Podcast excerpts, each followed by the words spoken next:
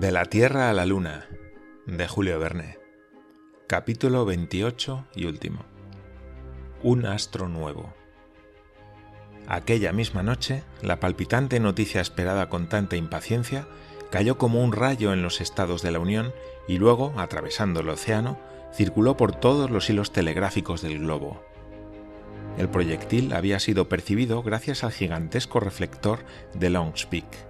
He aquí la nota redactada por el director del Observatorio de Cambridge, la cual contiene la conclusión científica del gran experimento del Gun Club. Longspeak, 12 de diciembre. A los señores miembros del Observatorio de Cambridge. El proyectil disparado por el Columbia de Stones Hill ha sido percibido por los señores Belfast y J. T. Maston el 12 de diciembre a las 8 horas 47 minutos de la noche, habiendo entrado la luna en su último cuarto. El proyectil no ha llegado a su término. Ha pasado, sin embargo, bastante cerca de él para ser retenido por la atracción lunar. Allí su movimiento rectilíneo se ha convertido en un movimiento circular de una rapidez vertiginosa y ha sido arrastrado siguiendo una órbita elíptica alrededor de la Luna, de la cual ha pasado a ser un verdadero satélite. Los elementos de este nuevo astro no han podido ser aún determinados. No se conoce su velocidad de traslación ni su velocidad de rotación. Puede calcularse en 2.833 millas, aproximadamente, la distancia que lo separa de la superficie de la Luna. En la actualidad se pueden establecer dos hipótesis y según cuál sea la que corresponde al hecho, modificar de distinta manera el estado de cosas. O la atracción de la Luna prevalecerá sobre todas las fuerzas y arrastrará el proyectil, en cuyo caso los viajeros llegarán al término de su viaje, o, conservándose el proyectil en una órbita inmutable, gravitará alrededor del disco lunar hasta la consumación de los siglos. He aquí lo que las observaciones nos dirán un día u otro, pero por ahora el único resultado de la tentativa del Gun Club ha sido dotar a nuestro sistema solar de un astro nuevo. Firmado J. Belfast cuántas cuestiones suscitaba un desenlace tan inesperado, qué situación preñada de misterios reserva el porvenir a las investigaciones científicas.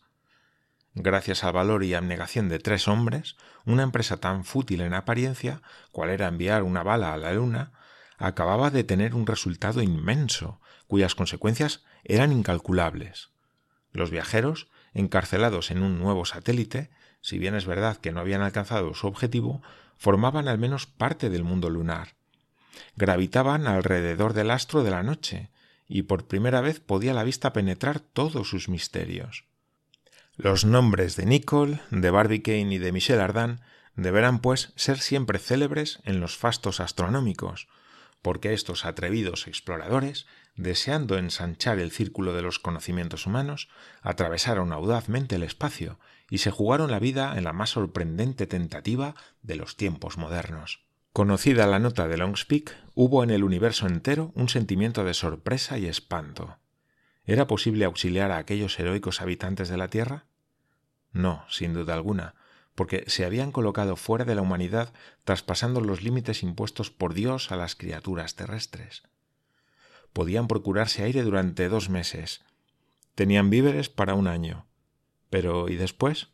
Los corazones más insensibles palpitaban al dirigirse tan terrible pregunta. Un hombre, uno solo, se negaba a admitir que la situación fuese desesperada. Uno solo tenía confianza, y era su amigo adicto, audaz y resuelto como ellos, el buen J. T. Maston. No les perdía de vista. Su domicilio fue en lo sucesivo Longspeak, su horizonte el espejo del inmenso reflector. Apenas la luna aparecía en el horizonte, la encerraba en el campo del telescopio y la seguía asiduamente en su marcha por los espacios planetarios. Observaba con una paciencia eterna el paso del proyectil por su disco de plata, y en realidad el digno veterano vivía en comunicación perpetua con sus tres amigos y no desesperaba de volverlos a ver un día a otro. Me cartearé con ellos, decía el que quería oírle, cuando las circunstancias lo permitan. Tendremos noticias de ellos y ellos las tendrán de nosotros. Los conozco, son hombres de mucho temple. Llevan consigo en el espacio todos los recursos del arte, de la ciencia y de la industria. Con esto se hace cuanto se quiere, y ya verán cómo encuentran una solución a esta conflictiva situación.